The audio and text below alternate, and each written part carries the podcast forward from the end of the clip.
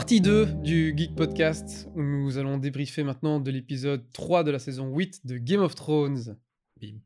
Rebienvenue à tous et toutes, euh, et une spéciale dédicace à nos ondes Saint-Hubertoises, où je sais que nous sommes suivis par mon cousin Corentin, que j'embrasse fort, et dont j'annonce qu'il sera guest un jour de cette émission en tant que futur réalisateur du cinéma belge. Salut à toi, Co. Bonjour à toi, et nous t'attendons euh, avec impatience. De fesses fermes, De fesses fermes. parce qu'on est assis.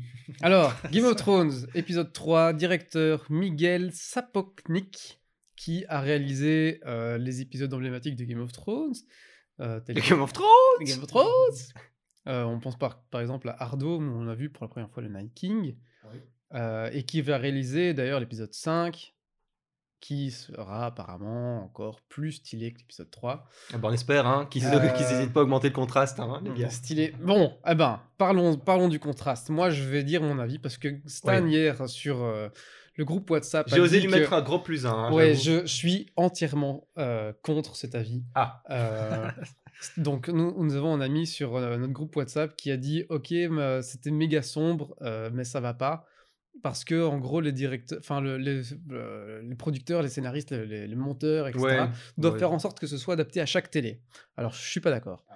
Déjà, enfin, je suis pas d'accord avec ça parce que euh, sinon, euh, tu peux pas faire des avancées euh, artistiques ou technologiques dans le monde si tu fais en sorte que chaque fois que tu fais une œuvre, ça doit s'adapter à tout. Que ça, ça marche avec les téléphones, avec les sites web, avec tout, avec toutes les nouvelles technologies. Et, et en, partici- et en particulier avec l'art. Euh, maintenant, il y a- il faut faire attention parce que j'ai vu ce problème de, de- de- d'épisodes sombres, en fait, HBO, sur, sur le site de streaming où tu peux voir l'épisode en streaming de HBO quand tu as l'abonnement HBO. En fait, l'épisode a une compression différente. En fait, il y a deux épisodes, deux versions de l'épisode qui existent dans le monde. Il y en a une qui est très sombre et il y en a une qui est normale. Et en fait, il y a des gens qui sont tombés, même sur les versions pirates, sur la version méga sombre. Et j'ai vu les comparaisons. Effectivement, l'épisode méga sombre, tu ne vois rien. Et donc l'épisode qu'on a vu, que, que, que toi Celui- et moi on a vu ensemble et qu'on a été fort déçus. Que toi, Celui-là toi, euh, qu'on a vu chez Nico, Oui. c'était la version normale, mais sur une très mauvaise télé.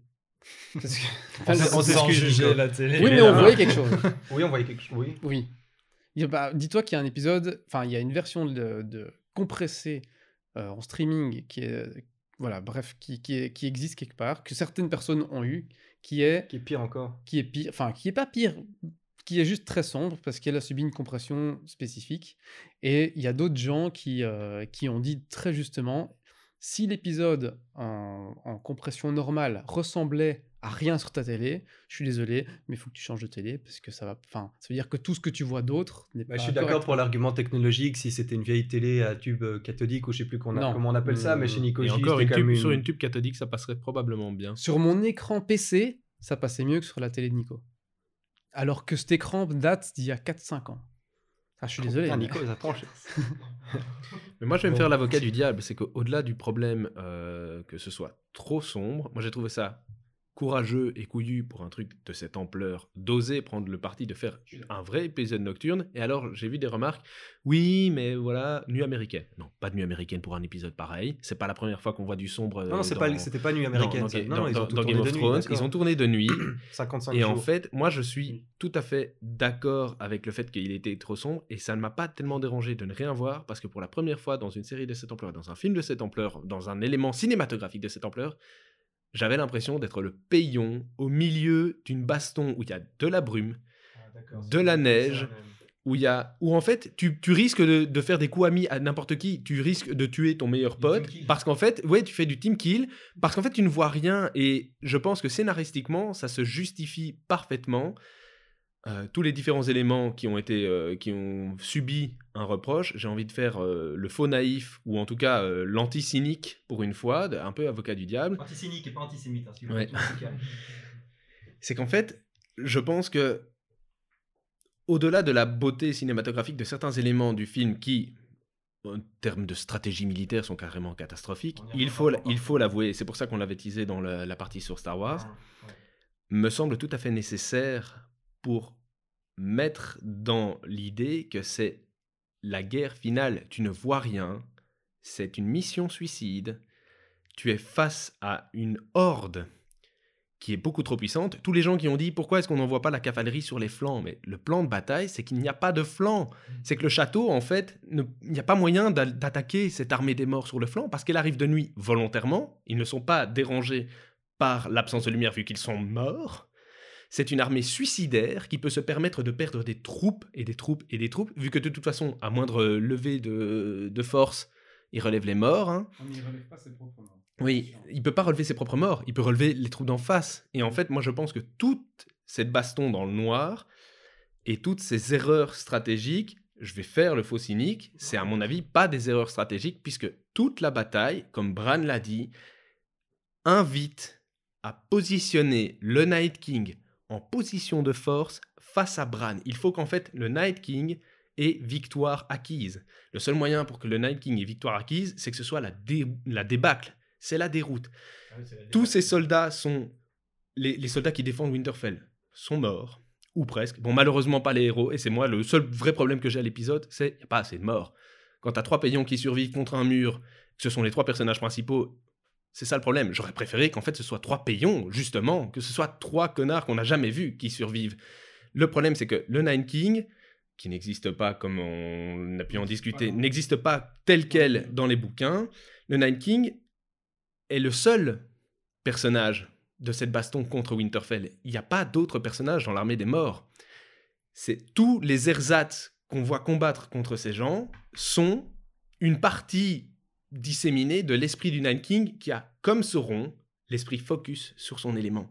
Et tout a servi, à mon avis, à magnifier le fait que le Nine King arrive face à Bran, victoire acquise, la musique de Ramin Djawadi, que je n'ai pas trouvé extraordinaire, mais bon, on, on pourra en parler. Il lève son épée, la baston est finie. Il a gagné la guerre, il a gagné. Il n'y a pas de soldats dans son armée. C'est des parties de lui-même qui sont automati- euh, lancées automatiquement contre les murs. Et donc, en fait, ils, ils- ils suivent les ordres, mais en fait, ils n'existent même pas. Ces gens n'existent pas. Il n'y a pas d'intelligence au-delà du Nine King. Et quand le Nine King est contrôlé, concentré sur, le, sur la fin de Bran, tous les différents éléments qui ont été positionnés dans l'intrigue, C'est la voisine. C'est la voisine qui a pété. tous les éléments qui ont été positionnés dans l'intrigue, typiquement euh, Mélisandre saison 3 qui annonce à Arya qu'est-ce qu'elle doit faire, pourquoi elle va, sont positionnés pour qu'en fait on ait ce climax, ce, ce dernier petit mouvement. Et le Nine King, évidemment, voilà, il a été occupé avec les dragons, c'est pour ça qu'il y a des scènes avec les dragons. Il ne s'intéresse plus au combat au sol. Le combat au sol, c'est la boucherie parce que c'est une surdose. Il arrive face à Bran et il est finalement défait par l'archétype total de l'anti-Mérissou, Ouais. Arya, qui elle a appris à se battre dans le noir, Ouais, ouais, qui d'accord. fait partie Ouais. de la secte des assassins. C'est elle qui, elle fait partie de la secte Ça qui dans le. qu'on l'a transformé voilà, en assassin. fait- Il était temps qu'on. c'est- Il était temps qu'on la voit faire quelque chose de plus intéressant que tuer un bête connard, euh, voilà, qui, qui pense que les Que de filles suivre sont sa que- liste, c'est voilà, ça que de suivre sa liste. Et en fait, elle a été formée pour ça et elle est, elle est l'incarnation de la secte de la mort dans, dans Game of Thrones. Enfin, c'est. euh, D'ailleurs, dans l'épisode 1, enfin, je te... désolé, je t'interromps, dans l'épisode 1 euh, de, de cette saison, elle, euh, quand elle va rencontrer John, John se retourne et dit Comment Ouais, t'as ouais. fait pour On a te- tous- ouais, on a revu ça, effectivement. comment t'as fait pour euh, te. Enfin, que, que je te Te remarque pas? En fait, c'était un foreshadowing. Voilà. Et en fait, l'épisode 3. Je trouve que terminer un foreshadowing, donc euh, un, un truc dans l'ombre, dans l'ombre, ah, en fait, c'est c'est couillu, c'est couillu. On peut critiquer plein de choix scénaristiques, stratégiques, tout ça. On parlait dans Star Wars qu'il y avait... Parfois, c'est un peu débile de faire des stratégies stupides juste pour faire des belles images. Bah, j'ai kiffé ces belles images. C'est certain que la charge, la charge contre un ennemi euh, invisible, dans le noir, euh, de cavalerie, euh, alors que juste quelques minutes avant, ils te disent on ne les aura jamais en terrain découvert, c'est débile à faire, mais c'est pas c'est pas non plus catastrophique étant donné que dans l'épisode 1 de cette saison, voilà, il y a la, Queen Cersei qui dit euh, vous voulez une pute, achetez-la, vous voulez une reine, méritez-la. Deux minutes après, elle, est la reine pute. Euh, bah voilà. En, en termes de poser des éléments euh, scénaristiques et les détruire juste après, parce que ça fait stylé ou parce que voilà, il y a toujours eu des, des petits comme ça. Je pense que ça appartient à chacun d'accepter ou pas, de suspendre son jugement jusque-là. Est-ce que certains ne suspendront pas autant? Moi, j'ai trouvé que tuer le Night King de cette façon, c'était. Bah, Il n'y avait pas 36 000 façons. On savait qu'une fois que le Night King mourait, toute l'armée des morts mourrait. Est-ce que, est que quelqu'un voulait vraiment. Ils ont essayé de le tuer avec un dragon, ça n'a pas marché. Euh, bon, c'est Arya qui le tue, ça aurait été un autre personnage, on se serait plaint que c'était pas Arya. Il faut aussi réfléchir là-dessus. C'est qu'en fait, ce qui s'est passé, c'était, c'était une façon stylée de le tuer. Enfin, le Night King n'allait pas non plus euh, mourir de manière totalement euh, surprenante en trébuchant sur, euh, sur, Non, sur, non, sur une des. Sur, sur On aurait quand même voir un, un one contre one euh, avec John, tu vois. Je crois que ça, ça aurait été le bon fanservice, Ouais. mais ça aurait été. Ça aurait été Voilà, ça aurait aussi. été du fanservice aussi. Et là, des gens auraient crié aussi. Je, je voudrais euh, défendre certains arguments parce que je les ai suivis. De, euh, je, je suis d'accord avec ton analyse et le, le fait de circuler et de, et de finalement euh, accepter le choix des réalisateurs. Il y a eu des très très belles choses là-dessus. Que ça se passe dans le noir, pourquoi pas? On a, il y a un côté déstabilisant où il y a eu beaucoup de critiques. Mais malgré le recul que je prends, moi, ce qui m'a embêté au final, c'est plus tellement l'épisode en soi, c'est le, le, ça renouveau un problème d'attente en fait qu'on avait. On nous a promis la plus grande bataille jamais vue, série et film confondus. Et depuis cet épisode, j'ai refait, grâce à YouTube, l'ensemble des batailles qui ont eu lieu. J'ai revu la bataille de Bastards, la bataille de Castle Rock et les autres. Et je trouve qu'elle manquait, alors c'est- peut-être mon avis à moi, hein, mais je trouve qu'encore maintenant, elle a manqué de côté épique. Euh, et c'est vrai que ce côté extrêmement sombre, alors c'est la bataille de la longue nuit, c'est le Night King, il amène cette neige et en même temps euh, c'est la nuit. euh, tout ça paraît logique, mais on était tellement perdus qu'ils ont aussi utilisé des facilités qui m'ont embêté. Comme, et là-dessus tu étais d'accord d'ailleurs, il n'y a pas de héros qui meurt. On n'arrête pas de dire Game of Thrones, Game of Thrones, Game of Thrones. C'est quand le dernier vraiment héros qui est mort que ça nous a fait quelque chose. Je, je retire Sion de l'équation parce que lui était tellement euh, là pour ça et finalement on lui souhaitait de mourir comme ça avec dignité. Il y a Sir Jorah, ça, ça a fait plaisir entre guillemets. Jorah devait mourir aussi. C'est la fin de son arc. Exactement, il s'était annoncé à l'épisode précédent, hein, quand il vient dire qu'elle a bien fait de prendre, euh, de prendre Tyrion comme, euh, comme main, etc. Et en fait, il y a quand même plein de moments, parce que j'ai revu l'épisode, où Sam est tellement encerclé que c'est pas possible qu'il ait survécu, qu'on fasse une pause comme ça. Jamie pareil, Brienne pareil, Tormund et compagnie. Euh, Sam, pour moi, aurait dû périr à cet épisode-là. On aurait peut-être dû perdre ben, peut-être Brienne, qui elle aussi avait peut-être atteint son arc, euh, puisque on Elle restera sur un amour platonique. Elle devient un chevalier, même chevalière. Ça y est, c'est créé, c'est mis en place. Euh, et ça, ça a été un, un petit peu ma déception. Le fait qu'Arya vienne assassiner le Night King, pas de problème. Et j'ai pris du recul sur ce côté, parce que tout le monde disait c'est un assassin, c'est un assassin. Et j'étais en mode oui, mais quoi? Ok, non, d'accord, elle est assassin. C'est peut-être juste ce côté trampoline de. euh, ça aurait peut-être été chouette de la voir se faufiler ou est-ce qu'il fallait maintenir cette sur tu vois elle était sur une branche d'un arbre un ou- plan de plus. un petit plan de plus pour euh, Je pense que ça a été dit cet argument de la tyrolienne tu vois Je pense que pour soutenir l'argument que j'ai donné juste avant de, de dire que, euh, et ça c'est une vision, et je me trompe peut-être complètement, quelqu'un va peut-être venir euh, commenter le podcast en disant mais le- en fait non, le Nine King n'envoie pas son esprit dans les autres. Mais moi c'est comme ça que je l'ai vécu, parce que c'est comme ça que la série me l'a, pro- me l'a promis, me l'a présenté. Ça aurait été sympathique de voir Arya marcher au milieu des troupes, et qu'en fait les troupes ne réagissent pas tellement Oui. elles sont concentrées sur leur objectif. Oui. Et c'est là qu'on comprend pourquoi est-ce qu'elle parvient à arriver si près. Ouais, parce qu'en Sauron, fait, ouais. Parce qu'en fait comme Sauron, oui il est tellement- il- ton argument de on- on Sauron on est, en fait, c'est ça, à mon avis, que la stratégie que Bran a développée, Ouais, c'est que Bran savait, en avant sa- savait qu'une fois que le Nine King allait être face à lui, il allait, il n'a- comme il n'avait plus qu'à tuer Bran, il allait perdre le contrôle de, du. Le Nine King est sur un, un- un dragon au début. Comme n'importe quelle personne se, se positionne sur une colline pour voir l'avancée de ses troupes, pour voir comment les, si- la situation.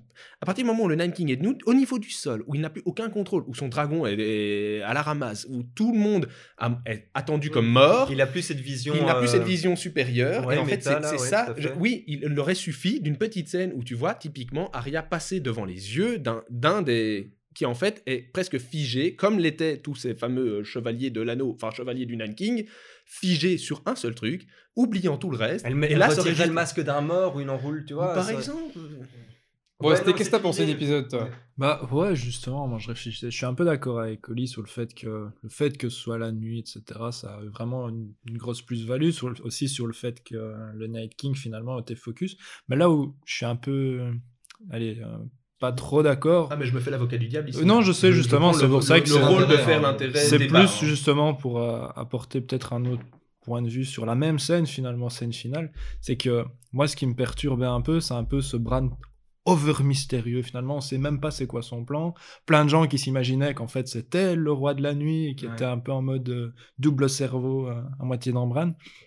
Et moi aussi, ouais, c'est ça qui me dérange un peu. C'était si on veut développer finalement le- l'histoire comme tu la proposes, bah, il aurait fallu que Bran discute un minimum avec Arya. Sinon, Arya, ça aurait été très difficile pour elle de se balader finalement à quatre pattes derrière les morts pour aller poignarder le gars.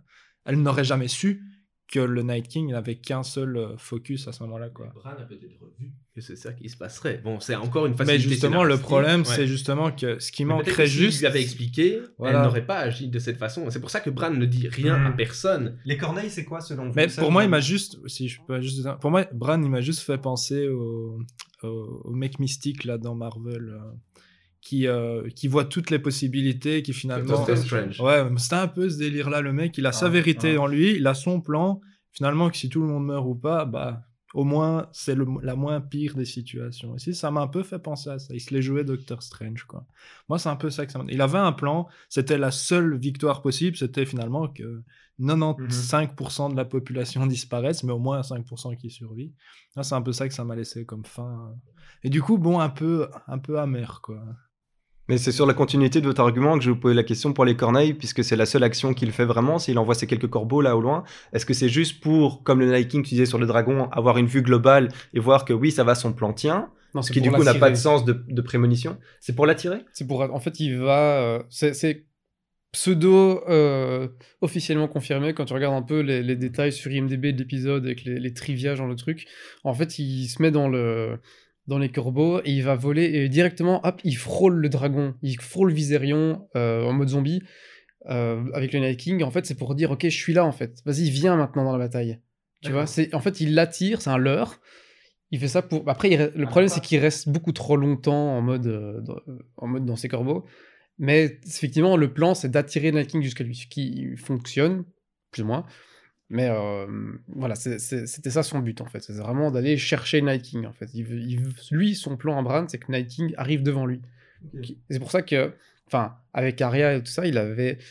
On peut pas dire qu'il avait prévu parce qu'il voit pas le futur. Mais il sait plus ou moins placer, ses... comme un échiquier, il sait placer ses trucs, tu vois. Quand il donne la dague à Arya, au même endroit Bah oui, oui, oui, il y a un Enfin, il y a, y tout, tout ça, c'était, c'est pas planifié, mais c'est le, il, il sait que c'est ça qu'il faut faire en fait. C'est un, per- un personnage qui est très intéressant pour cette capacité-là. Effectivement, il ne voit pas le futur, mais c'est un personnage qui calcule beaucoup plus loin. On, on- aimait bien dans, dans Game of Thrones justement ce côté euh, Littlefinger ou Varys, tous des gens qui en fait calculent 14 coups à l'avance. En fait, euh, c'était ça. C'est c'est s'arranger pour ne jamais être pris totalement en défaut ou donner l'impression que tu es pris en défaut pour en fait retourner la situation à ton avantage. Et en fait, c'est ce que j'ai envie de dire, c'est que peut-être, peut-être, j'ai pas beaucoup d'espoir là-dessus, mais peut-être que cet épisode n'est que le troisième. Mhm. On termine l'arc du, des, du King. Il faut voir s'ils n'ont pas conservé, comme beaucoup le disent, pas mal des personnages principaux nécessaires à avoir une fin stylée et replacer cet épisode 3 au sein de sa saison, C'est ce qu'on et espère, au hein. sein de son histoire totale de Game of Thrones. Parce qu'effectivement, bon, s'ils avaient tué Brienne, Jamie, Sam, euh, John, et qui restait quoi, Dany, euh, Sansa, Arya, pour faire la baston finale contre Cersei, ça n'aurait pas été bien non plus. En fait, c'est ça. Peut-être que là, il y a eu un problème d'équilibre, et, cet épisode est critiquable pour plein de données. Je fais l'avocat du diable, donc je ne vous donne pas tous les éléments qui pourraient être critiqués. euh, sur Internet, il suffit d'ouvrir Twitter, Reddit, et on le sait, aussi, voilà. hein. Il y a quand même deux trois trucs là-dessus qui Sur la stratégie, oui, effectivement, c'est absurde.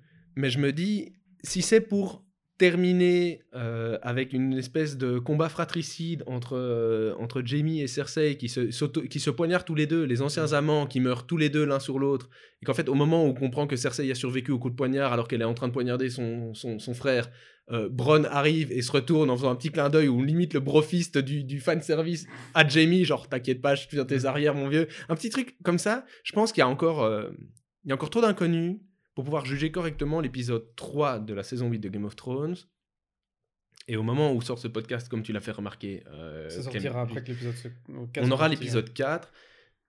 Donc ça sert à rien de Voilà, d'aller faut- trop dans le futur. Je pense qu'il faut on va pas présenter que- trop de théories. Sur l'épisode, il y a éminemment de choses à dire, mais je pense que la plupart des choses qu'on pourrait dire devraient alors être redites. Mais je pense qu'on peut critiquer l'écriture aussi beaucoup. euh, Surtout, Oui, par ça, exemple, ça, ça, on peut, le, scénaristiquement, le, oui. le, le Night King qui, qui est mort par Arya, enfin, il y a le chef Otaku, par exemple, en parlait.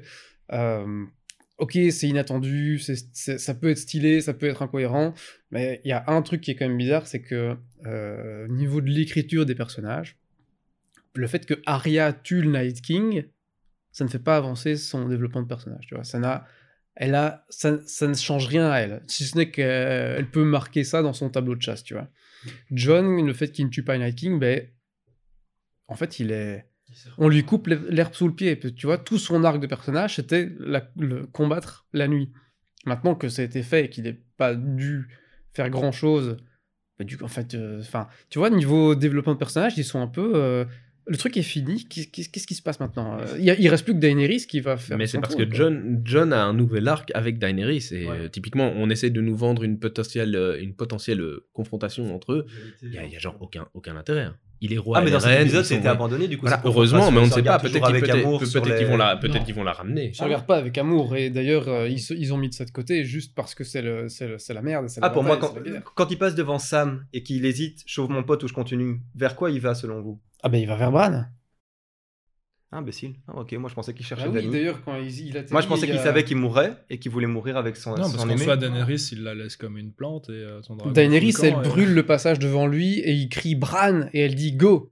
Ah oui, ok. Mais Oui, c'est le moment après où t'as. Daenerys qui se retrouve toute seule aussi, Ouais, du coup. a Donc euh, Jon Snow, en soi, euh, pas con, il savait quand même ce qui allait potentiellement se passer. Ah non, il l'a laissé en plein il milieu de la horde. Ok, il court, il court chercher Bran. Ouais. Parce que c'est vrai que je voulais revenir sur certains trucs stratégiques. Je pense que cet épisode euh, sombre visuellement. Euh, par exemple, la charge des Dothraki, pas de problème. Et ton explication pour les flancs me, me convient, non pas parce que je me dis oh oui, c'est tiré par les cheveux. En fait, non, non, ça va stratégiquement, je comprends. Je me dis oui, ça, ça tient la route. Et les Dothraki, on les voit pas, ils sont un peu fous, ils chargent comme des teubés. Ça correspond à leur perso. Hein, c'est, c'est, ils, ils sont extrêmement imbus d'eux-mêmes. ils- et puis- Et puis, oui, mais dans l'absolu, oui, c'est très bizarre, mais attends, je, je vais démolir le reste, mais ça, à la limite, je trouve ça joli avec ces flammes qui s'éteignent, etc. Je crois que ça nous a tous plu, C'est c'était pas mal, c'était très beau, quoi. Mais il y, a quel- y a quelques questionnements que je pige pas quand, quand Daenerys est en haut avec son dragon, qu'elle n'arrive donc pas à allumer les douves enflammées, de- enfin, pour enflammer les douves de pétrole, tu vois, et les stopper. Finalement, ils y arrivent grâce à Mélissandre, qui, qui fait cette espèce d'ultime sacrifice, enfin, puisqu'après, elle décide qu'elle a terminé son business. Euh, les morts s'arrêtent, il y a les flammes, et tout le monde arrête. Putain, même, allez, même moi, imaginons qu'il aurait été trouillard depuis le début, je me serais dit que c'était le moment de prendre mon arc et d'en zigouiller un à un quelques-uns. Ça n'a aucune logique. Que tu t'arrêtes deux secondes d'effroi, de Ah, ok, je regarde à gauche et à droite, 3-4 secondes, t'es en plein combat. C'est c'est pas normal et ça dure longtemps, tu vois. Et là, c'est clairement une faille scénaristique et je crois que tout le monde est d'accord. Quelqu'un qui défend. Mais c'est euh, incroyable d'avoir fait Ouais. une faille pareille, quoi. Oui, ils attendent juste qu'ils attendent quoi. C'était quoi le plan de base en fait? Parce que tu vois que c'était préparé, ils avaient fait leur petite tranchée avec leur petit bout de bois. Ok, il est enflammé, et après c'était quoi le plan en fait à la base? C'était juste on attend comme ça que l'été revienne. on dirait, et on dirait surtout aussi, puisque tous les personnages principaux survivent, à, à part ceux qu'on a cités, on dirait que quand leur plan ne fonctionne pas, c'est-à-dire, ah merde, les deux traquis sont fait défoncer, ah merde, les, les, les puinés, c'est ceux-là, hein, euh, avec les lances, les immaculés euh, euh, reculent à la, euh, à la façon des, euh, 300. de, de la bataille des Thermopyles, ouais, c'est ça, tu vois. Et, et ils sont là, ils reculent, ils reculent, et on attend, ah, on, on voit, hein, une ligne meurt, hop, ils prennent la place, c'est un pas en arrière. Une ligne meurt, ils peuvent. À la troisième ligne, t'as compris que s'il y avait 10 lignes, les 7 vont vivre pareil. Donc il faudrait que quelqu'un refasse un peu comme à la bataille de Castle Rock que j'ai revu, enfin à la bataille du mur, je sais plus, si c'est- non, c'est pas Castle Rock, Castle Black là, à la bataille du mur, il y a euh, John qui n'a pas encore le statut de Lord Commander machin, et à un moment donné, un, un des méchants, enfin allez, je vais y aller vite, le, le commandeur qui est, qui est un salopard, qui a trahi John, qui est venu le poignarder, etc., descend en bas et laisse le truc du mur, et John d'un coup se dit, bon, ben je prends le, je prends le command, il n'y a plus personne, et c'est son côté justement euh, leader. qui vient prendre le truc et il fait toi tu fais ci, toi tu fais ça, il sacrifie ses potes en bas pour aller retenir le géant. Et il leur dit tenez la porte, oui mais quoi, vous tenez la porte, tu vois, et il y va, et tout le monde y va. Et tout le monde comprend, Ouais. arrête de se poser la question, un peu comme au Moyen Âge ou même à la Première Guerre mondiale, il ne fallait pas que la question du mec qui va en première ligne se dise mais je vais dir- direct mourir. C'est toi tu vas là, Oli pendant ce temps avec Esté, Clem sur le côté, et tout le monde est parti dans le plan pour repenser en tant que groupe et pas en tant qu'unité. Et moi c'est ça qui m'a fortement déplu. Et comme dit Oli et comme on l'a tous dit, Game of Thrones dit ouais euh, t'attaches à personne, ils vont tous crever machin. Il reste trois épisodes, j'ai encore 12 ou 13 caractères que j'aime vraiment beaucoup, donc on pourra en liquider 4 par épisode, ce qui ferait qu'au troisième, le quatrième me fera normalement d'office, je pense déjà moins d'effet. Et si c'est pas au prochain qu'ils font ça, enfin un dernier épisode ou 15 épi ou 15 me- tu- vous voyez ce que Non, je mais veux dire? même le dernier mort remonte à quand? Enfin, moi, le seul que j'ai naïvement en tête, c'est juste Bellish, et en soi, ouais. Bon. Ouais. Ok, je veux dire, dans. Non, non, ça a marqué, mais c'est le dernier. c'est ça, ça a marqué, c'est pas dans le sens euh, je m'en foutais, c'est Ah, plus dans le sens, allez, on a toujours. Game of Thrones, c'est la série labellisée en mode. euh, allez, euh, héros qui meurt. Ouais. Tu que- dès que tu t'accroches à un gars, Ned Stark, bim. Tu t'accroches, je sais pas moi, enfin, plein de Oh, persos. Mais ils meurent parce qu'ils font des erreurs. Et ça, ça c'est ce qui vient avec Game of Thrones. Oui, on est d'accord, mais ils- ici- en Ici, viens pas me dire que pendant autant de temps, aucun ne ferait une erreur, alors que pendant presque toutes les saisons précédentes, Là, là sur un détail, ça meurt. revenir. J'ai essayé de faire l'avocat du diable, hein, donc euh, je donne un avis pour avoir un débat. Mais là, je vais revenir cyniquement sur euh, le problème qu'à mon avis euh, se pose et qui s'est posé pour Star Wars, qui se pose pour Game of Thrones et qui se pose de plus en plus aujourd'hui. C'est que je pense qu'il y a une forme de. Nous, on en discute. Sur Internet, ce que tu vois discuter de, la hum, stratégie, des problèmes scénaristiques, c'est un infime pourcentage des gens qui ont regardé cet épisode. Et qu'en fait, je pense que c'est maintenant, certains des scénaristes, certains des réalisateurs ont tellement l'impression qu'en fait le public, à mon avis, est con et débile, qu'ils font plus attention aux quelques personnes. Ils n'ont pas cru qu'en fait la shitstorm qui aurait autour de Ah oui, n'aurait autant, autant ça, d'impact. hein, Ils se sont dit d'office, il y a quelques personnes qui vont remarquer que c'est une fausse stratégie, que c'est joué un peu euh, bêtement, a- que tu vois, on masque les plâtres en faisant de la nuit et ça nous Ouais. évite de, de devoir justifier toutes des, toutes des erreurs de, de, de raccords et des trucs comme ça. C'est certain. Ils se sont pas rendus compte, à mon avis, que en fait, ils avaient créé des attentes et ils avaient entraîné le public à être beaucoup plus intelligent que ça. En fait, je pense que cynique- ont entraînés, je, pense fait, que cyniquement, en fait, le, le vrai problème de, de, de ce qu'il y a maintenant avec Star Wars de ce qu'il y a maintenant avec, euh, avec Game of Thrones, c'est que des gens comme Kathleen Kennedy ou des gens qui écrivent les scénaristes de Game of Thrones et qui suivent, qui d'abord suivaient les bouquins, bon maintenant ils les suivent plus, alors ils, sont rentrés dans la, mouvance. euh, en fait, euh, il y a une petite élite un peu réflexive qui va peut-être un peu chier sur le problème, mais euh, 99% des gens vont juste kiffer comme des gros, comme des gros veaux, tu vois, et on leur donne. Et à mon avis, c'est des gens qui cyniquement maintenant ne sont plus tout à fait au courant que en 2019, euh, tu peux plus te permettre de faire un film de zombies dans un monde où personne ne connaît les zombies. Tu peux, enfin, où comment ça fonctionne. C'est marrant ça. parce que c'est le, tu vois ce que tu dis, les 99% qui suivent. C'est marrant parce que c'est exactement ce qui s'est passé avec Endgame et la petite partie des critiques ont dit en fait Endgame c'est c'est quand même vachement décevant. Et pour Game of Thrones, en fait, c'est l'inverse. C'est que ceux qui suivent, ben, ils ont trouvé ça marrant, mais il y en a vraiment peu. hein, Et tout le monde a dit en fait c'est pas logique, il y a plein de trucs qui vont pas. Mais je pense que ça, ça, moi j'aime bien, c'est quand tu dis ils nous ont entraînés, c'est exactement ça. Et J'ai vu une interview il y a pas longtemps de l'acteur qui joue Sam, et c'est marrant, il s'appelle John, son, son vrai nom, alors ça m'a fait rigoler.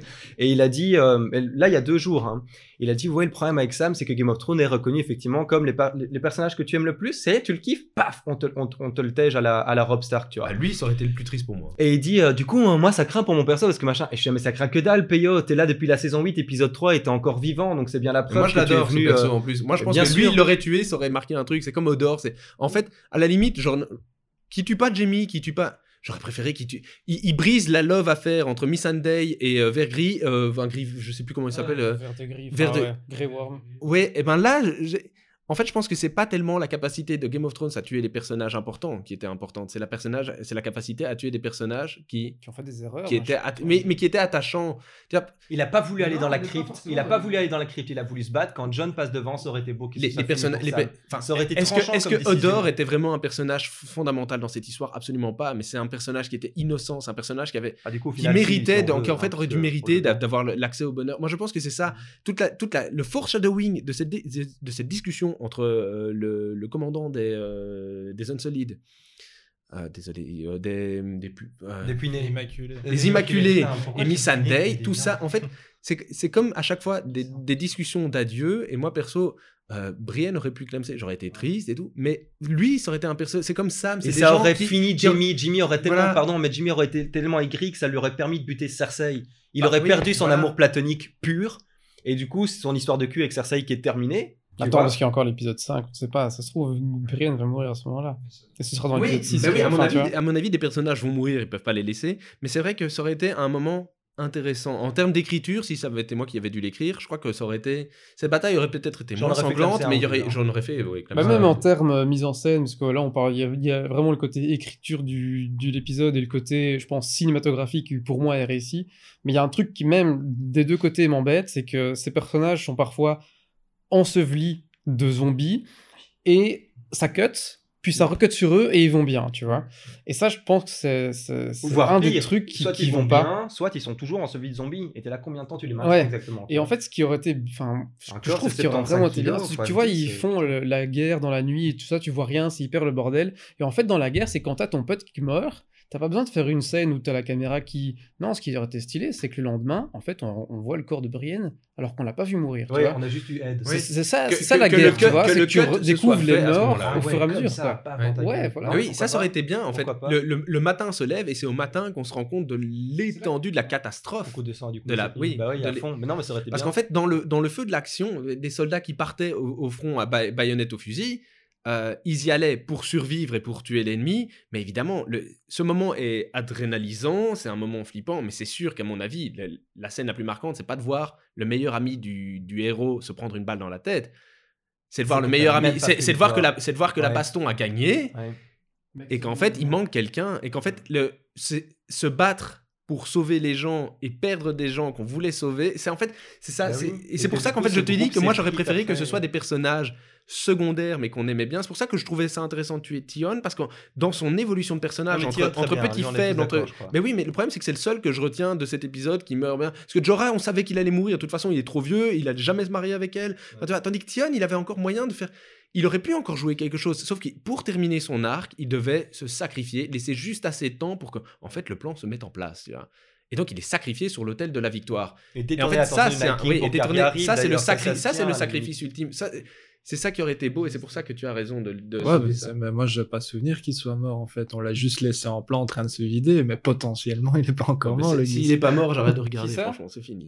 Sion, si, si, là, il est terminé, je pense. Mais en soi, on l'a jamais Ah non, vu. euh, il- On n'a pas vu ses yeux se fermer, si Ok, tu je veux, suis mais... peut-être tatillon, quoi, mais je veux Non, dire, tu on peux- l'a pas vu mourir. t'es Ben, tétillon. typiquement, toi, On l'a c'est- pas c'est- vu ben, ce, que mourir. tu, ce que tu soulignes, c'est que, alors, après le cut, on verrait qui, qui a survécu. Mais Eh ben, c'est- faut- la- justement, L'inverse avec les morts, ça aurait pu être Moi, intéressant c'est aussi. c'est ça le problème que j'ai entre guillemets avec Game of Thrones ici depuis, euh, enfin depuis une ou deux saisons, c'est ce côté, je veux dire à la Hollywood, mais c'est un peu trop facile, mais c'est ce côté, ok, euh, on, on cut justement, on sait pas s'il est mort, s'il est pas mort, et ça donne l'impression que finalement on construit épisode par épisode, enfin moi c'est vraiment le sentiment que ça me donne, et qu'ok, là finalement est-ce qu'il est vraiment mort? Ah non, parce qu'il pourrait vraiment être utile à cet endroit-là.